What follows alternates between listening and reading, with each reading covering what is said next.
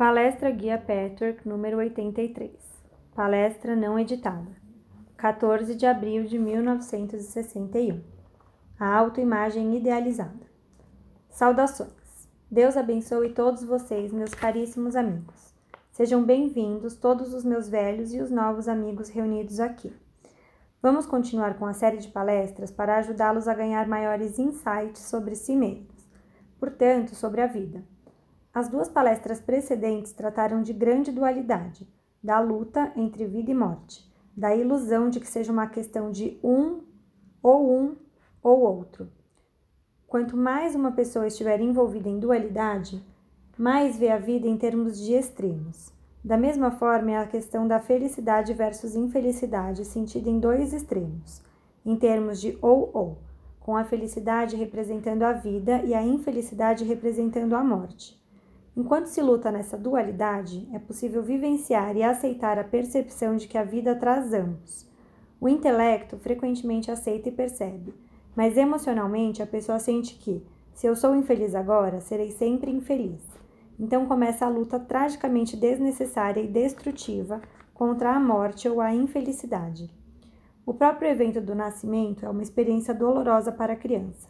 Outras experiências dolorosas virão a seguir.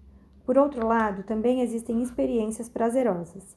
Uma vez que o conhecimento das experiências desagradáveis ou a possibilidade das mesmas está sempre presente, o medo delas cria um problema básico no homem. É o problema que discutimos nas duas últimas palestras. Agora, gostaria de discutir a contramedida mais importante a que o homem recorre na falsa crença de que possa enredar a infelicidade, o desprazer e a morte sem perceber jamais que esta própria contramedida não evita e sim causa a própria coisa de que se tem tanto pavor e contra a qual se luta tanto. Esta pseudo-proteção universal e comum é a criação da autoimagem idealizada. Eu discuti este assunto com frequência com amigos em seu trabalho particular, mas só pude fazê-lo até certo ponto. A razão pela qual não pude entrar em maiores detalhes ou discutir isso em palestras públicas até agora é óbvia, meus amigos. Tinha que vir na sequência das duas últimas palestras. Se não entenderem completamente a sua luta em meio à dualidade, não conseguirão entender completamente a criação e a função da autoimagem idealizada. Esta deveria ser um meio de evitar a infelicidade, uma vez que a infelicidade automaticamente rouba a segurança da criança a autoconfiança é diminuída de acordo com a infelicidade e consequente falta de segurança. Esta infelicidade não pode ser medida objetivamente. Aquilo com que uma personalidade pode ser capaz de lidar razoavelmente bem e não vivencia como infelicidade drástica, outro temperamento e caráter sente como um infortúnio sombrio. De forma nenhuma, a infelicidade e a falta de fé estão ligadas. Portanto, a criação da autoimagem idealizada serve ao propósito de obter a autoconfiança ausente. Por este intermédio, se pode ganhar o prazer supremo. Este é o processo de raciocínio do inconsciente. Não é completamente diferente da verdade. Na realidade, a autoconfiança saudável e genuína é paz de espírito, é segurança e independência saudável. A pessoa também atinge o máximo da felicidade ao desenvolver seus talentos inerentes ao levar uma vida construtiva e ao ter relações humanas frutíferas em uma interdependência saudável. Mas, mas uma vez que a autoconfiança é estabelecida através do eu idealizado é artificial e não genuína, o resultado não pode ser o que era esperado. Na verdade, a consequência é exatamente o contrário e é frustrante simplesmente porque causa e efeito não são óbvios para a pessoa Deverá custar a ela muita experiência de vida e vontade interior para descobrir a verdade sobre si mesma. Então, e somente então, lentamente descobrirá os elos entre a infelicidade e sua autoimagem idealizada. Este é o trabalho a ser feito por aqueles que seguem este caminho, e alguns dos meus amigos já fizeram algumas descobertas preliminares nessa direção, mas ainda há muito mais a fazer. Mesmo os que já ganharam muitos insights a este respeito ainda nem arranharam a superfície. Nenhum de vocês captou o significado, os efeitos, os danos que se seguem no rastro da autoimagem idealizada. Nem mesmo reconheceram a sua existência por completo, de que maneira ela se manifesta em seu caso específico. Isso requer muito trabalho, para o qual é necessário ter feito todo o trabalho precedente. mas a dissolução do eu idealizado é o único modo possível de se encontrar o verdadeiro eu, de se encontrar a serenidade, respeito por si mesmo e para se viver a vida plenamente. Há muito que dizer sobre este assunto, mas essa noite só posso entrar nos conceitos mais fundamentais. Com o tempo serei mais específico e entrarei com maiores detalhes. Mas o importante são os resultados e as descobertas do trabalho pessoal com relação a isso. Já usei algumas vezes o termo eu máscara anteriormente. O eu máscara e a autoimagem idealizada são realmente um só e o mesmo. O eu idealizado máscara o eu idealizado mascara o eu verdadeiro. Finge ser algo que não são. Em criança, independente de quais foram as suas circunstâncias particulares, vocês foram doutrinados com advertência sobre a importância de ser bom, sagrado, perfeito. Quando não o eram com frequência, eram punidos, de uma forma ou outra. Talvez o pior dos castigos fosse que os seus pais lhe tirassem o afeto, ficassem bravos, e vocês tinham a impressão de que não eram mais amados. Não é para menos que mal se associou à punição e infelicidade, bom com recompensa e felicidade. Consequentemente, a necessidade de ser bom e perfeito tornou-se um dever absoluto, tornou-se literalmente uma questão de vida ou morte. Por outro lado, sabiam perfeitamente bem que não eram tão bons nem tão perfeitos o mundo esperava que fosse, como quanto o mundo esperava que fossem. Essa verdade tinha que ser escondida como um segredo culposo e começaram a construir um eu falso. Isto, pensavam, era sua proteção e seu meio de atingir aquilo que desesperadamente desejam: vida, felicidade, segurança e autoconfiança. Lentamente, a conscientização dessa fachada falsa começou a desaparecer, mas ficaram e ainda estão permeados da culpa de fingir ser aquilo que não são. Esforçam-se cada vez mais para se tornar este eu falso, este eu idealizado. Eram e inconscientemente ainda são convencidos de que, se esforçando suficientemente, um dia ainda o serão. Mas este processo artificial de se espremer dentro de algo que não são nunca poderá atingir autodesenvolvimento, autopurificação ou crescimento genuínos, porque partem da construção de um eu irreal e deixam seu verdadeiro eu fora de comando. Na verdade, o escondem desesperadamente.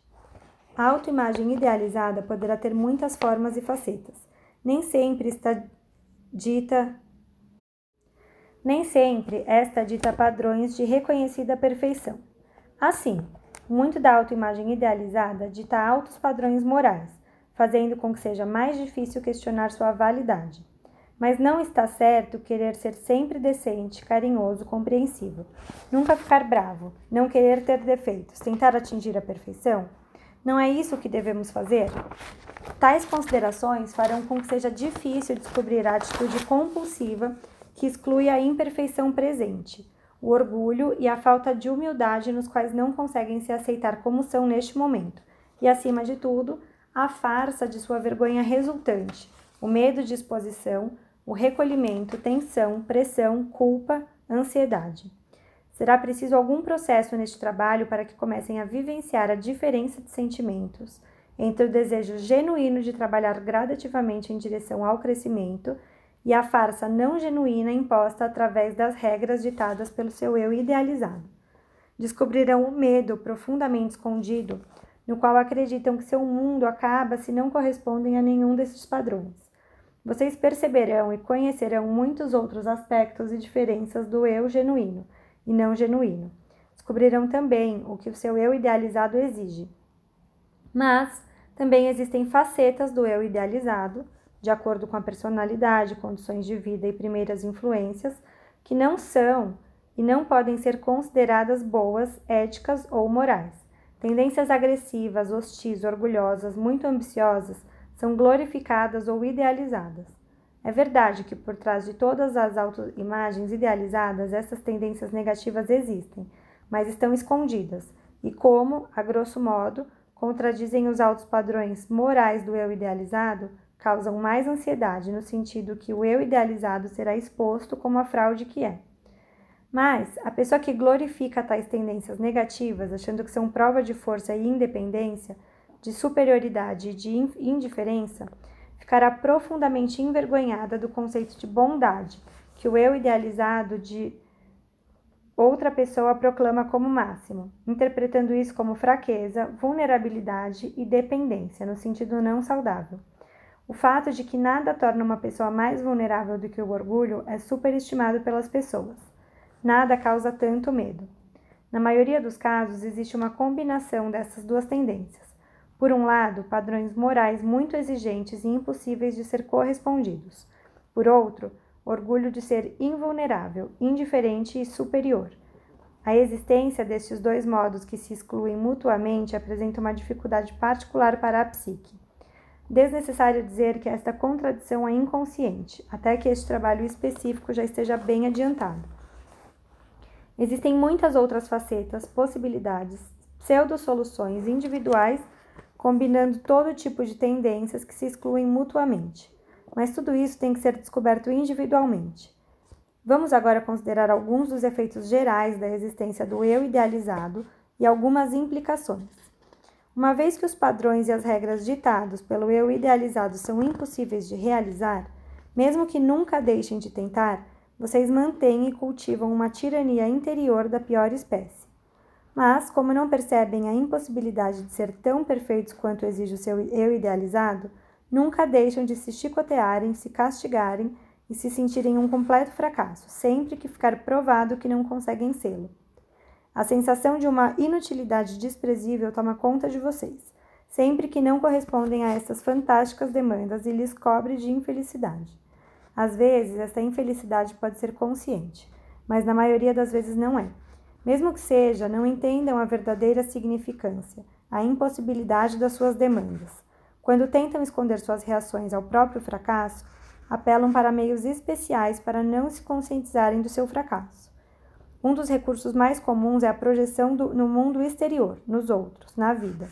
Isso já discutimos extensivamente no passado, mas agora entenderão a razão mais profunda de tais projeções. Quanto mais tentam se identificar com a, a sua autoimagem idealizada, maior é a desilusão sempre que a vida lhes colocar em uma posição onde esta máscara não pode ser mantida. Muitas crises pessoais são baseadas neste fator e muito menos em dificuldades externas. Mas essa dificuldade depois se torna uma ameaça a mais, além da dificuldade objetiva delas. A existência das dificuldades é uma prova de que vocês não são o seu eu idealizado, e isso lhes tira da falsa autoconfiança que tentavam estabelecer com o eu idealizado. Existem outros tipos de personalidade que sabem perfeitamente bem que não conseguem se identificar com o próprio eu idealizado, mas não sabem que isso é saudável, se desesperam acreditam que têm que conseguir corresponder a ele. A vida fica permeada pela sensação de fracasso, enquanto o primeiro tipo só vivencia isso em níveis mais conscientes, quando condições internas e externas culminam em exibir o fantasma do eu idealizado como é de verdade, ilusão, farsa, desonestidade.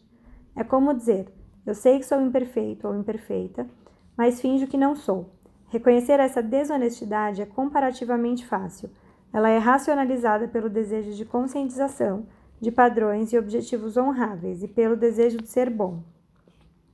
O desejo genuíno de se tornar melhor aceita a personalidade como é agora, como premissa básica. Se essa for a principal forma governante da sua motivação para a perfeição, qualquer descoberta onde ficam aquém de seus ideais não os jogará em depressão, ansiedade e culpa. Ao contrário, os fortalecerá. Vocês não precisarão exagerar o defeito da tendência em questão, nem se defenderão dela com a desculpa de que é culpa dos outros, ou da vida, ou do destino. Ganharão uma visão objetiva de si mesmos a este respeito, e essa visão os libertará. Assumirão total responsabilidade pela atitude faltosa, estando dispostos a sofrer as consequências. Quando agem pelo seu eu idealizado, nada os apavora mais que isso pois assumir a responsabilidade pelos seus defeitos é equivalente a dizer: eu não sou o meu eu idealizado. Sensação de fracasso, frustração e compulsão, bem como culpa e vergonha, são as indicações mais gritantes do seu eu idealizado a serviço. Estas são emoções sentidas conscientemente em tudo que está escondido no fundo. O eu idealizado foi criado para atingir autoconfiança, portanto, consequentemente, felicidade e prazer supremo. Quanto mais forte a sua existência ou presença, mais a autoconfiança genuína ou os restos dela desaparecem.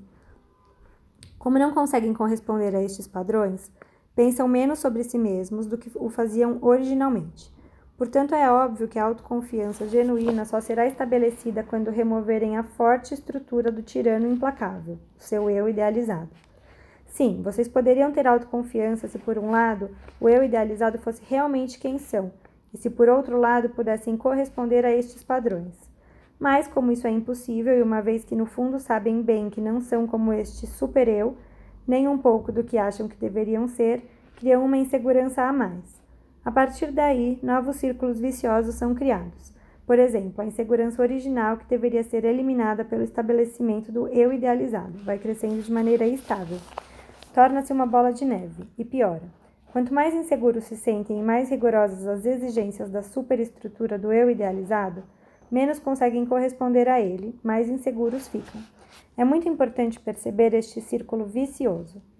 Mas isso não pode ser feito a menos que se tornem completamente conscientes dos modos tortuosos, sutis, inconscientes em que a autoimagem idealizada existe especificamente em seu caso. Em que áreas ela se manifesta principalmente? Quais são as causas e os efeitos ligados a ela? Outro resultado ainda mais drástico deste problema é o estranhamento do eu real, que cresce constantemente. O eu idealizado, como disse, é uma falsidade, é rigidez, imitação de um ser humano construída artificialmente. Podem investir muitos aspectos de seu verdadeiro ser nele. Mesmo assim, ainda continua sendo uma construção artificial. Quanto mais investirem suas energias, personalidade, seus processos de pensamento, conceitos, ideias e ideais, mais forças extraem daquele centro do seu ser que, sozinho, é favorável ao crescimento. Este centro é a única parte do seu, do seu ser real que pode viver, crescer e ser. É a única coisa que pode guiá-los de forma apropriada. Este ser sozinho funciona com todas as suas capacidades, é flexível e intuitivo. Os sentimentos dele por si só são verdadeiros e válidos, mesmo se naquele momento ainda não forem totalmente verdadeiros e estiverem na realidade em perfeição e pureza.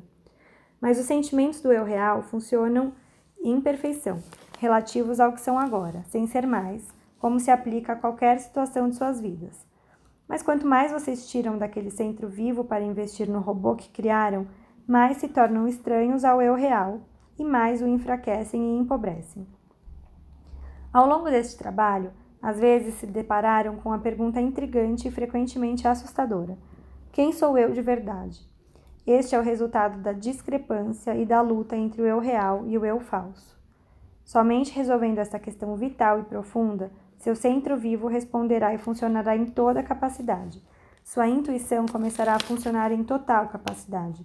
Vocês se tornarão espontâneos, livres de todas as compulsões, confiarão em seus sentimentos, porque estes terão a oportunidade de amadurecer e crescer. Os sentimentos se tornarão tão confiáveis quanto seu poder de raciocínio e seu intelecto. Tudo isso é o encontro final do eu. Mas antes que isso possa ser feito, muitos obstáculos têm que ser superados. Lhes parece ser uma luta de vida ou morte. Acreditam ainda precisar do, do eu idealizado para viver e ser felizes. Quando entenderem que não é assim, conseguirão abrir mão da pseudo-defesa que faz parecer necessário manter e cultivar o eu idealizado. Quando entenderem que o eu idealizado tinha o dever de resolver seus problemas, os problemas específicos da sua vida, acima e além da felicidade, do prazer, da segurança, verão a conclusão errada dessa teoria. Quando derem um passo grande e descobrirem os danos que este eu trouxe à sua vida, o derrubarão pelo peso que ele é. Nenhuma convicção, teoria ou palavras que ouçam lhes faz abandoná-lo, mas o reconhecimento daquilo que este deveria resolver, os estragos que causou e continua causando, fará com que vocês consigam dissolver esta imagem básica de todas as imagens. Desnecessário dizer também, desnecessário dizer, também precisarão reconhecer mais especificamente, com detalhes, quais são as suas demandas e padrões específicos, e têm que enxergar a falta de racionalidade e a impossibilidade destes. Quando tem a sensação de ansiedade e depressão agudas, considerem o fato de que seu eu idealizado pode estar sendo questionado e ameaçado, seja por suas próprias limitações, por outros ou pela vida. Reconheçam o desprezo por si mesmos que está por trás da ansiedade ou da depressão. Ou quando ficam compulsivamente zangados com os outros, considerem a possibilidade de que isso não seja nada além de uma manifestação de sua raiva consigo mesmo por não corresponder ao seu falso eu. Não o livrem da culpa com o pretexto de problemas externos existentes como causa da depressão aguda ou medo agudo. Observem essa questão a partir deste novo ângulo. O trabalho particular e pessoal lhes ajudará nessa direção. É quase impossível fazê-lo sozinhos. Somente depois de terem feito progresso substancial nessa direção é que reconhecerão os tantos problemas externos como resultado direto ou indireto do conflito entre suas habilidades e os padrões do seu eu idealizado e como lidam com este conflito. Portanto, na medida em que progridem nesta fase específica do trabalho, compreenderão a natureza exata do seu eu idealizado, as demandas, requisitos para poder manter a ilusão. Quando enxergarem claramente que o que antes consideravam louvável é na realidade orgulho e fingimento, ganharão um insight muito mais substancial que os capacitará a enfraquecer o impacto do eu idealizado. Então, e somente então, perceberão a tremenda autopunição que se impõe. Pois, sempre que ficam aquém, como certamente ocorre, sentem-se tão impacientes, tão irritados, que tal impaciência e irritação tendem a virar bola de neve e se tornar fúria e ira contra si mesmos. Ah, esta fúria e ira é sempre projetada nos outros, porque é insuportável ter consciência de odiar a si mesmo a menos que a pessoa desenrole todo o processo e o veja em sua luz total. Não obstante, mesmo que este ódio seja descarregado sobre outros, o efeito sobre si mesmo ainda permanece. Isso pode causar doenças, acidentes, perda e fracassos externos de várias maneiras. Quando derem os primeiros passos em direção ao abandono do eu idealizado, sentirão a sensação de libertação como nunca anteriormente sentiram aí renascerão verdadeiramente, ou seja, o seu eu real emergirá. Vocês descansarão dentro de seu eu real, ficarão centrados em seu eu interior. Então, somente então, serão bem-sucedidos de verdade em seu crescimento. Não somente nos aspectos externos, onde terão se libertado da ditadura do eu idealizado, mas plena e completamente livres, assumindo cada parte do seu ser. Isso mudará muitas coisas Primeiramente, virão mudanças em suas reações à vida, aos incidentes, a si mesmo e aos outros. Essa reação nova será impressionante o bastante. Mas aos poucos, as coisas externas também mudarão. Suas atitudes diferentes causarão novos efeitos. Superar o seu eu idealizado significa superar uma importante faceta da dualidade entre a vida e a morte. No presente momento, nem mesmo tem consciência da pressão do seu eu idealizado, da vergonha, humilhação e exposição que temem e às vezes sentem, da tensão, do estresse e da compulsão. Ainda experimentam um gosto ocasional destas emoções. Não as ligam com as demandas fantásticas do seu eu idealizado. Somente depois de enxergarem claramente essas expectativas fantásticas e as tendências frequentemente contraditórias é que as abandonarão. A liberdade inicial, interior, ganha desta maneira lhes permitirá lidar com a vida e se posicionar na vida.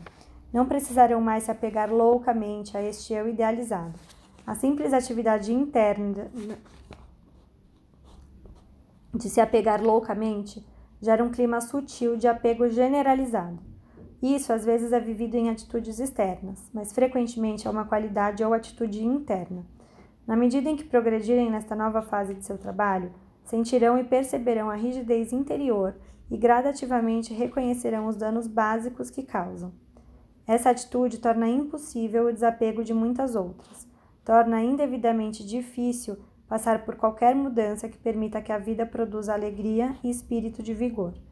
Vocês se mantêm contidos dentro de si mesmos, indo assim contra a vida em um de seus aspectos mais fundamentais. As palavras são muito insuficientes. Ao invés disso, o que eu digo tem que ser percebido por vocês mas saberão exatamente o que quero dizer quando conseguirem enfraquecer o seu eu idealizado consideravelmente, pelo simples processo da total compreensão de sua função, causas e efeitos. Assim, ganharão a grande liberdade de se doarem para a vida, porque não precisam mais esconder nada de vocês mesmos e dos outros. Conseguirão ser pródigos na vida, não de um modo doentio e irracional, mas saudavelmente, como a natureza também é. Então, e somente então, conhecerão a beleza de viver. Não conseguem abordar essa parte importante de seu trabalho interior com um conceito generalizado. Como sempre, suas reações diárias mais insignificantes consideradas a partir desse ponto de vista produzirão o resultado necessário. Portanto, continuem na busca de si mesmos a partir dessas novas considerações e não fiquem impacientes se levar tempo e esforço relaxado. Eu tenho mais uma palavra. A diferença entre o eu real e o eu idealizado geralmente não é uma questão de quantidade, relativa a uma tendência a ser boa ou ruim e sim de qualidade. Ou seja, a motivação original é diferente em ambos os eu. Não será fácil ver isso, mas quando reconhecerem as exigências, contradições, a sequência de causa e efeito, a diferença de motivação gradativamente se tornará clara. Outra consideração importante é o elemento tempo entre estes dois eus. O eu idealizado quer ser perfeito, de acordo com suas demandas específicas. Já o eu real sabe que não pode ser assim e não sofre com isso. É claro que não são perfeitos em seu eu real. Este é um complexo de todas as coisas que vocês são neste momento. É certo que tem o egocentrismo básico, mas uma vez que admitirem tê-lo, conseguirão lidar com ele. Conseguirão aprender a entendê-lo. Portanto, diminuí-lo com cada novo insight a este respeito. Assim, verdadeiramente vivenciarão as seguintes palavras: Quanto mais egocêntricos forem, menos autoconfiança terão. O eu idealizado acredita justamente o contrário. Sua busca por perfeição é motivada por razões puramente egocêntricas. É exatamente esse egocentrismo que torna a autoconfiança impossível. Portanto, a grande liberdade de voltar para casa, meus amigos, é encontrar o caminho de volta para o seu verdadeiro eu. A expressão voltar para casa sempre foi utilizada na literatura e nos ensinamentos espirituais, mas foi alvo de muito, muitos maus entendidos. É sempre interpretada como o retorno ao mundo espiritual após a morte física. Voltar para casa significa muito mais que isso. Vocês podem morrer muitas vezes, uma vida terrena após a outra, mas se não, não encontrarem o seu eu verdadeiro, não podem voltar para casa. Se perderão até que encontrem o caminho para o centro do seu ser. Por outro lado, podem encontrar o caminho para casa aqui e agora, enquanto estão em seu corpo. Quando criarem a coragem necessária para se tornar seu eu verdadeiro, mesmo que este pareça menos do que o eu idealizado, descobrirão que é muito mais. Assim, encontrarão a paz de estar em casa consigo mesmos. Assim, encontrarão segurança. Então, funcionarão como seres humanos plenos. Também terão eliminado o chicote de ferro de um ditador a quem é impossível obedecer. Saberão então o que realmente significa paz e segurança. Cessarão de uma vez procurá-las por meios falsos.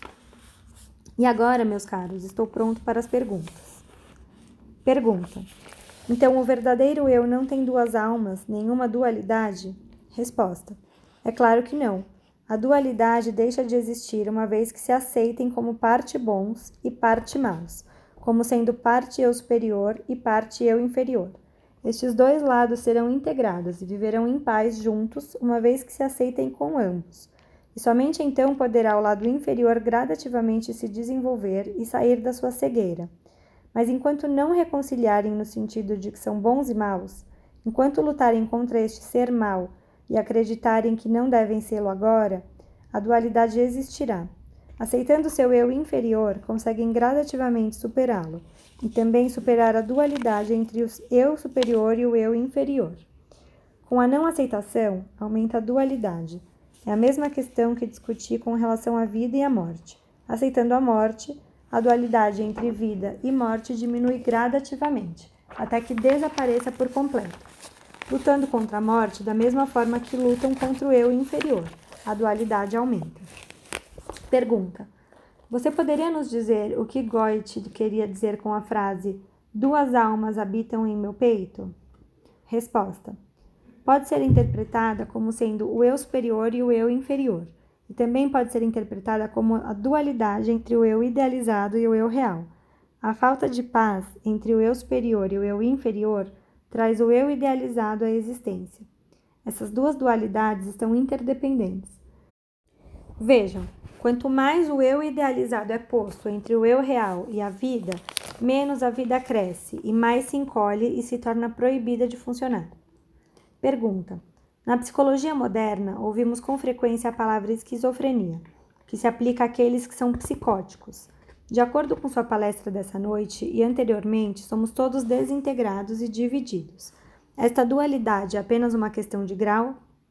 Resposta: Sim, é uma questão de grau, de intensidade e de quantas áreas da personalidade estão incluídas aí. Com o psicótico clínico, as áreas de não aceitação do eu são avassaladoras. Com pessoas que têm funcionamento mais normal na vida, o eu idealizado deverá impregnar toda a personalidade mas ainda existe certo sentido da realidade. Pergunta: Na última palestra, aprendemos que é importante encararmos a morte para podermos viver plenamente. Neste momento, há muita publicidade em torno do julgamento de Adolf Eichmann.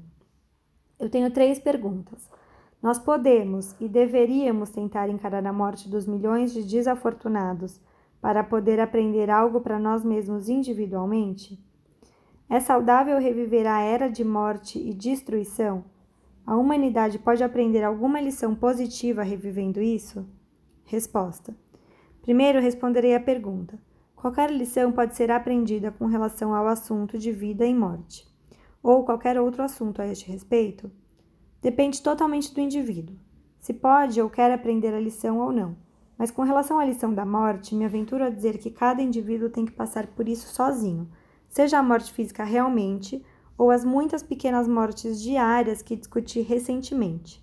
Seria muito perigoso achar que uma pessoa pode aprender através da tragédia de outra, neste sentido específico. Seria perigoso porque daria espaço para a presunção, possivelmente até mesmo evoluir para uma crueldade passiva, ou chegar mesmo à ativa. Perdoaria a crueldade de maneira insidiosa e sutil Certas coisas a pessoa só consegue aprender quando as vivencia. Há outras maneiras através das quais a pessoa poderia, pelo menos teoricamente, aprender através das experiências de outras pessoas, se estiver aberta a isso. Contudo, a experiência mostra muitas vezes que a maioria das pessoas tem que aprender as lições através de seus próprios erros, não através dos erros que os outros cometem, e não pelas experiências que os outros têm. Se isso ocorrer em casos isolados, tanto melhor mas não existe regra geral que possa proclamar um acontecimento em particular mais conducente ao aprendizado que outros acontecimentos. Teoricamente, a pessoa pode aprender a partir de qualquer ocorrência da vida. Em geral, é mais fácil aprender uma lição a partir das pequenas decepções insignificantes da própria pessoa do que a partir das tragédias dos outros. Com relação à segunda pergunta, meus caros amigos, eu não posso responder com sim ou não. Mais uma vez, depende do indivíduo. Uma lição positiva pode ser aprendida por indivíduos, bem como pela humanidade em geral, recordando a era de destruição e crueldade. E uma lição negativa também pode ser aprendida da mesma forma, pela mesma regra. Pela mesma regra, a lição positiva, bem como a lição negativa, podem ser aprendidas sem serem revividas. Não existe sim nem não. Não existe resposta simplista a nenhuma das alternativas. Enquanto a humanidade for governada principalmente pelo desejo de revanche, ódio e vingança, e estas emoções permanecerem predominantes, não haverá lição. Se, por um lado, outras motivações for, forem verdadeiramente e genuinamente mais construtivas do que destrutivas, não somente proclamadas, mas sentidas, a lição será positiva. Por outro lado, não revivê-la também pode acontecer por motivos negativos, tais como covardia, medo, indiferença, oportunismo, resignação. Então, essa também seria uma lição negativa. Não revivê-la também poderia ser resultado da sabedoria verdadeira de que as leis do mundo divino tomam conta de tudo. Mas isso certamente não significa que os criminosos não deveriam pagar as consequências.